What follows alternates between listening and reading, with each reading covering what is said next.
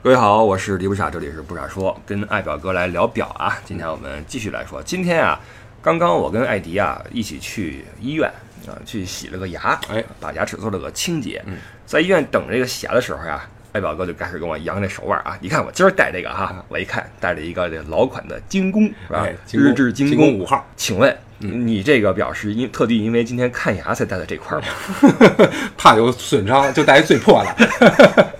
因为什么呢？呃，之前说过哈，你会嗯根据今天要办的事儿，嗯。或者心情哎。来选表。对，那这样的话，呃，尽管说大家可能不像爱表哥哈，三十多块、四十块表，嗯，但是呢，哪怕您有两块、三块，或者说您打算多入几块表的话，嗯。可能也会面临这么一个选择，就是我什么时候戴什么样的表。嗯嗯，尤其是女士们，女士们对服装啊、包啊、鞋啊搭配啊，往往很考究。对那腕表可能也是其中的一环。对，咱们之前也说过了，男士的搭配，然后就那那几样，西装、休闲装、运动装是吧？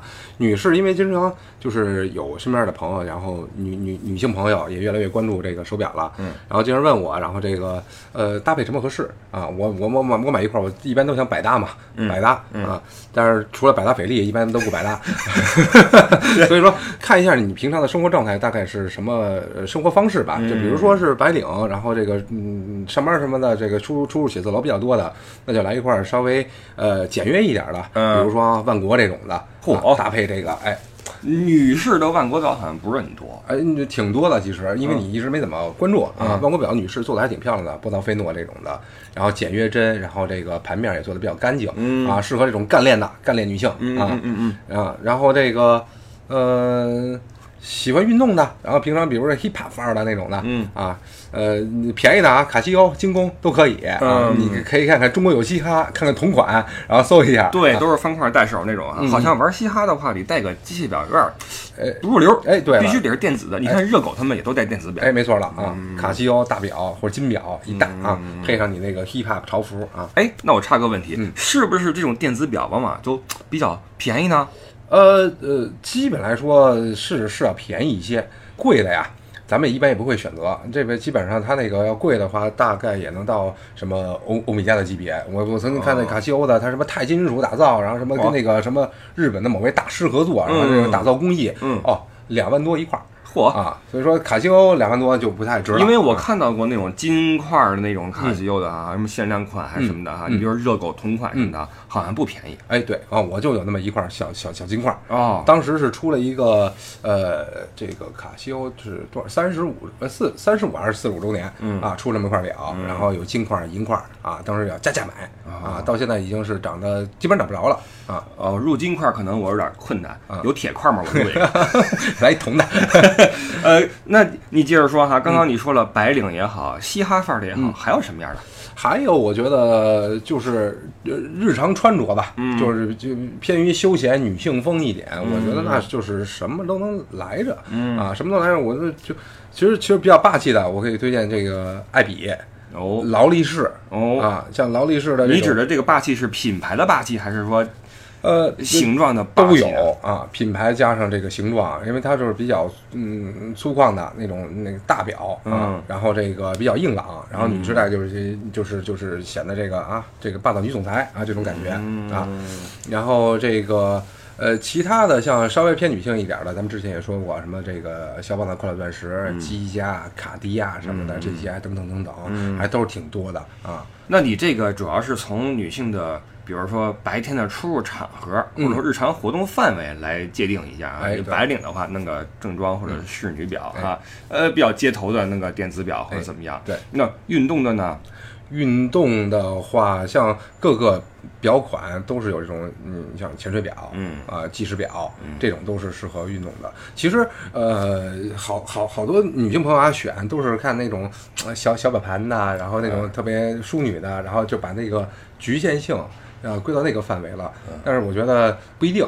啊，现在这个女性嘛，也也也也跟男性差不多平起平坐了，所以说，呃，稍微男性化一点的表，运动风一点的表，我觉得女性戴都很漂亮，也能够 hold 住。也能 hold 住。而且实际上，女表呢，在我们往常的概念里面啊，嗯确实像你说的，局限性比较强。嗯，小小的那么一块儿哈嗯，二八三十表径的，哎，呃，一个金属链儿，哎白表盘。对，这种腕表呢，虽然说不会出错嗯啊，你肯定是没有什么问题，但是你仔细看的话，并不出彩儿。对，那既然你是一个随身携带在的东西的话，为什么不能像首饰一样给你增添光彩？哎，对，所以说，不论是品牌也好，还是式样也好，其实都会有。我相信每一个女性都能够选出一款适合自己的腕表，嗯适合自己的个性也好，嗯，呃，你的工作也好，或者你的性格也好，对。对，还是要体现出自己的个性，我觉得这样是最出彩儿的。对你，比如说，咱们就认识一些朋友哈，那女孩戴个沛纳海，嗯啊，女孩戴个呃潜水表，哎。其实哎很有运动风，嗯。也很哎利索。我就对这个戴表的女孩特别有好感，哦。就是一眼看出哇，你这表有品，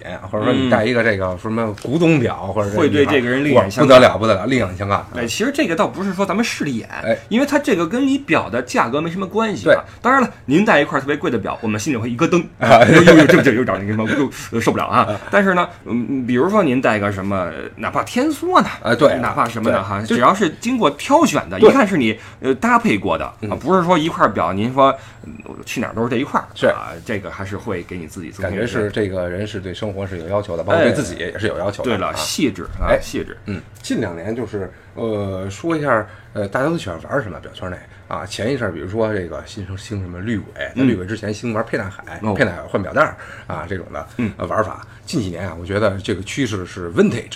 啊哦啊，玩复古了，玩复古啊，玩复古越来越火啊！大家也如果喜欢表的，可以往这方面去看一看，嗯靠一靠。就是咱们可以看看，呃，复古就那么几大品类，一个是劳力士，嗯什么什么什么百达翡丽，还有什么真力时，然后这个欧米伽，嗯这啊浪琴这几种呢，都是在呃基本上。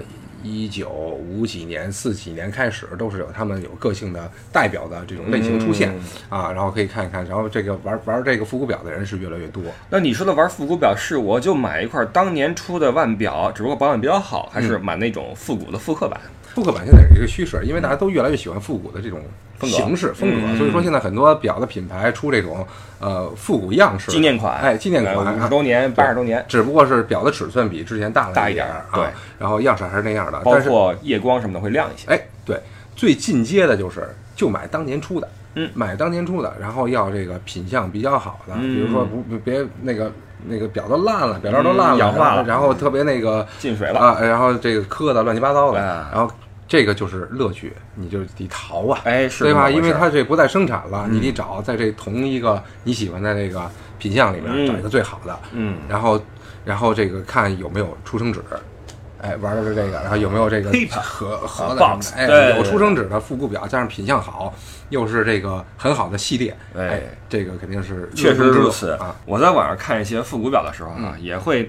呃，留意它那是不是有原装的盒子、原装的纸？哎有这个的话，还能卖的价钱高一些。哎，对了啊，所以各位，如果说自己你有块表的话，盒子跟纸别扔，万一过些日子啊，你想给它呃怼出去，哎啊这是一个加价的一个筹码。千万记住啊，附件全留啊，大全套 对了，爱爵爷三四十块表也并不是每一块都是全新买进来的、啊，也淘了不少进来。哎不然的话也确实是一笔很大的开支。对了而且有时候我会觉得啊，嗯这表呀买全新的呀，未必每一个品牌都值。哎，对了，对，没错啊。呃这个这个这个这个话题非常好啊，嗯就很多品牌它溢价非常高，嗯啊，你可能没准你喜欢它这个设计，但是说如果在专柜上买，那可能就是太不值了啊，嗯空间太高了。啊，所以说要看看表的品牌，比如说啊，我说说说一两个，嗯劳力士、百达翡丽、爱彼、这些在专柜上，呃，专柜上买，我觉得是没问问题的。其他品牌最好，要不您就海淘，嗯。海淘如果不保险的话，您就在国外，嗯。出国时候买，哦，哎。因为国外的话比国内的价钱要低一些，是这意思？低低很多啊，低很多。那其中包括一个税的问题，嗯。还有一个就是它国外它它呃有部分店会有这种折扣。先这样问你一个啊，总大面的问题啊，嗯你这么多块表，有多少块是在国内专柜买的？有多少是海外的专柜买的？有多少是你通过海淘或者其他的线下渠道买的？嗯，我想想啊，唯一有一块儿，哎，有一块儿是在国内的专柜买的，嗯就专柜价买的、嗯啊。头脑一热、啊嗯，当天头脑一热，是不是啊也不好意思？也不知道吃了什么了？看了俩小时了，不掏钱不合适了。我记得一块沛沛纳海是在那个 SKP 啊、星光天地买的，嘿啊，溜达溜达溜达，不知道怎么就溜达进了，然后就出不来了、哦啊，然后就就入了啊，当时就打了一个很小很小的折扣、嗯啊，这是唯一一块在专专柜买的，然后其他的都是在国外买的，嗯呃，在国外买的可能有三分之一哦，啊，然后这个海淘，然后通各通过各种渠道。然后淘过来的，那就都都是剩下的。是不是海淘就等于找个人替你从国外的专柜去买？嗯，对，是这这样个，，等于也是专柜品。对，但是说这个呃，您一定要懂，嗯然后要看看它就是，比如他挂的表啊，然后这个以前出的什么类型啊，嗯然后看看合合不合逻辑、哦，啊。那有的它它嗯因为这玩意儿太好作假了，嗯，太好作假了。如果不太懂的话，那很容易就就就混过去。那给你一块儿，嗯，也不说假表吧，嗯比如说重新组装的，嗯然后这个从翻修的，嗯啊，都有可能。嗯，所以说这个最好找一个靠谱的渠道，如果没靠谱的渠道，那就找靠谱的人从国外往往往往往国内带。啊 OK，那呃，说一说你在国外买表的经历吧，嗯主要是在哪几个国家买的？呃，我主主要就是在欧洲，因为咱们去欧洲就多嘛，啊，每次这个，哎，啊、每次工作的时候，然后就是花钱的时候，人工作的时候挣钱的时候，我工作的时候花钱的时候啊，然后在瑞士，然后在德国，然后都都都有入入手。哎，你说这两个地方其实也是在欧洲买表非常靠谱的地方。嗯欧洲很大啊，嗯你比如说捷克里边也有表行，嗯或者西班牙也好，嗯意大利也好啊，嗯因为各个地方的标价可能会有些许的差别。其实最大的差别是税。嗯税率会不太一样。对你比如说在德国，你最高能退到百分之十四点五，现在很多店能到百分之十九了，他给你用那种全退的形式，因为在十九，好高啊！德国的消费税是百分之十九啊，所以很多店他为了呃打动你的这个买表的这个心意嘛啊，因为以前是最高是十四点五 OK 实际上已经是很高的一个税额了。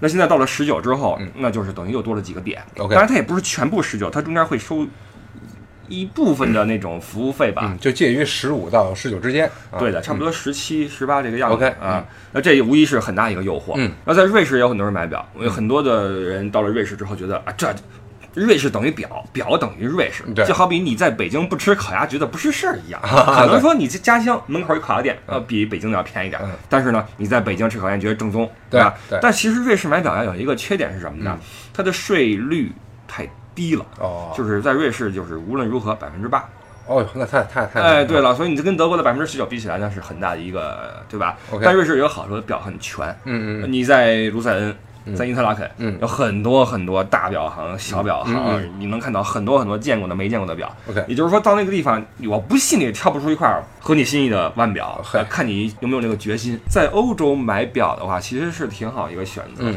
但也有人说说，哎，美国有些表也便宜。美国、日本、香港，哎呃都是这个选择。对啊，然后那，就是看您的呃偏向了。我我知道啊，日本的那个中古表啊还是挺火的，像什么中古的劳力士什么的，去日本是比较合适的。然后美国那边儿，呃，没去过，对。没去过，在所以上也不好说啊。因为咱们会看一些网站嘛，嗯。你美国那儿有一些电商网站，嗯。上面会有一些表啊，那还真挺便宜的，嗯。比欧洲这边还要便宜。对，但是它只局限于那几款，嗯。而且实际上包括我们在欧洲一些奥莱啊，嗯。会看到一些表行，嗯。里边有一些表都是那个中档偏下的，OK。对吧？实际上在这种地儿买表呢，我给个建议啊，呃。一般的表也就算了，嗯。但稍微有点档次的，嗯。我建议还是去大城市的正规表行去买，嗯因为在奥莱啊，它那个保修是未必是能够支持你全球联保或怎么样，啊对。它都是奥莱它自己这个店负责你的保修，也就是说一旦你出现问题，你还要寄回到这个店里去，是这样的怎么怎么样，对。包括你在啊国外的一些网站上哈，嗯。比如说美国那些电商网站上面，去买表的话，保修往往也是问题。嗯。就是你去店里面，你一说保修卡，他说你这这块店买的话，那我们是不管的，你找一个店去啊，就比较头疼了。嗨，啊。哎，所以这个在专柜买表是永远没有错的，嗯尤其是在欧洲的这些大城市的大表行里面，这是不会有错的。而且起码它不会坑你嘛。而且这个腕表的定价来说，在那边的定价就比国内是不是要低一些呀？标价呃，对对，比国内就是就就是会低，差不多低呃百分之五，我觉得差不多是这个样子。关键就是那退税，实际上嗯，对了啊，退个百分之十等于八五折。你看，基本是百分之十五，然后再加上这个五，那就差不多八折，二二十出去了啊你要说不同的条款，可能有的一些折扣，可能到七折都有可能。啊呃，对的啊，对的。所以说到了欧洲，尤其是腕表这玩意儿嘛，它跟欧洲的文化也是结合在一起的。对之前我们也或多或少提过几句。嗯所以这个买东西，其实一是看这东西的价值，嗯再一个看它背景啊、文化等等的。那么你在它的产地带一块这么东西回去，不论说送人也好，什么也好啊，嗯就像我们带特产给别人一样。哎，我去了趟哪儿哪儿哪儿，我带了个当地的东西给你，你网上买不着吗？不一定，但是我从那儿拎回来的啊就有更有意思一些。对对对啊这个。我突然有这么一个想法啊，就是呃，咱咱咱们既然都聊了这么多表了，加上我也喜欢表，你也对这个也感兴趣，嗯，咱们倒不如，嗯咱们咱们有倒倒腾这个是吗十不是不是倒腾那个，咱们十四个听友群啊，单建一个这个万表群哦啊，不知道大家有没有兴趣？我提个建议啊，然后就是。呃，加我好友的时候，嗯，呃呃，L E Y O U E D D I E 嗯。啊，乐游爱迪，加我的时候，如果您想入这个腕表群嗯。啊，标注一下啊，入腕表群，嗯。啊，咱们另起一群，哦看看能不能招人气哦啊，跟大家也同时在线上可以做一些讨论有。点意思，有点意思，因为很多人对这个表是很有兴趣的，嗯然后然后大家会登录不同的论坛去聊这个事儿。对那与其这样，不如咱们试着攒一波人出来，天天聊表，是这意思吗？，对，是这意思啊，那毫无疑问你还是群主，我肯定是群主啊，而且这个群的活跃度肯定很高。呃，应该是不天天跟这儿晒表。我觉得你可以试一试啊，可以试一试嗯。包括对表有兴趣的，或者说想在哪儿淘块表出来的，可以进群来问问大家。对我们都哎可以给一些建议值不值？哪儿见到过这个货等等的。对包括比如说你想换个表带啊，嗯想做个保养啊，对问一问，交流一下信息。因为之前啊，咱们乐游哈，大哥带的是一个好雅卡雷拉，哎呃，每天要误差一分钟，啊，比那个挂钟误差还大。然后我说你这个应该去看一下了，这都不叫保养，这得维修一下了。嗯他说我去了，我去上海那个专业那个店，嗯去弄的，嗯修完之后没钱没少花很多钱，嗯然后还这样。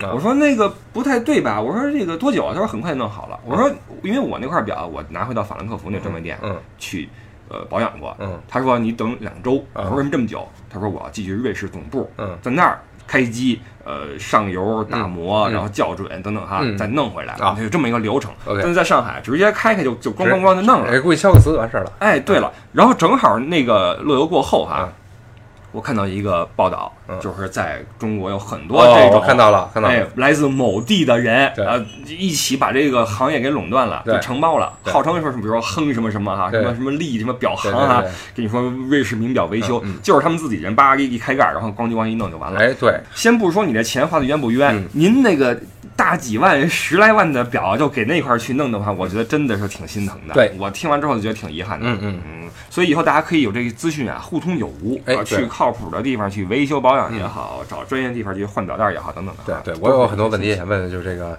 懂表的一些大神，互相讨论嘛啊。嗯，咱们这节目也差不多了啊不用聊那么多了。以后有什么事儿的话，想听的、想聊的，或者想看爵爷的表的啊，去群里面啊，去群里面去、啊去聊去。嗯，那关于腕表这个话题，实际上咱们是从咱们自己的喜好这个方面哈、哎说了说。您要真听那专业讲座呢，有的是哈。哎，呃，我这叫擒纵轴啊什么的，讲一堆啊，各种专业术语。哎我们看这看的不多，因为爱爵爷啊，他是一个头脑发热的消费者，哎啊，他不是一个很资深的研究者。如果你想看更多的这种腕表资讯，或者说技术性的文章，上网去查啊，各种的这个那个都有，好吧？在我们这块儿，咱们就图一乐来好好的聊一会儿，哎，对了，好吧？嗯那咱们这个话题啊，就差不多到此为止。嗯，呃，更多的内容，更多的有关我们的资讯，可以上我们的公众号“不傻说”，也可以入群 L E Y O U E D D I E，跟听友们交流。注意啊，发广告者踢啊，没有黄牌警告，直接下场啊。另外，我的微博啊，新浪微博艾特李不傻，大家可以来一起来关注，好吧？这是我们不傻说以及我跟艾迪的一些周边的东西。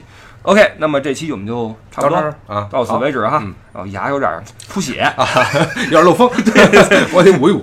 不多说了啊，不多说了。呃，我们就以后再接着聊。好，各位，我是李不傻，下次再见，拜拜。大家拜拜。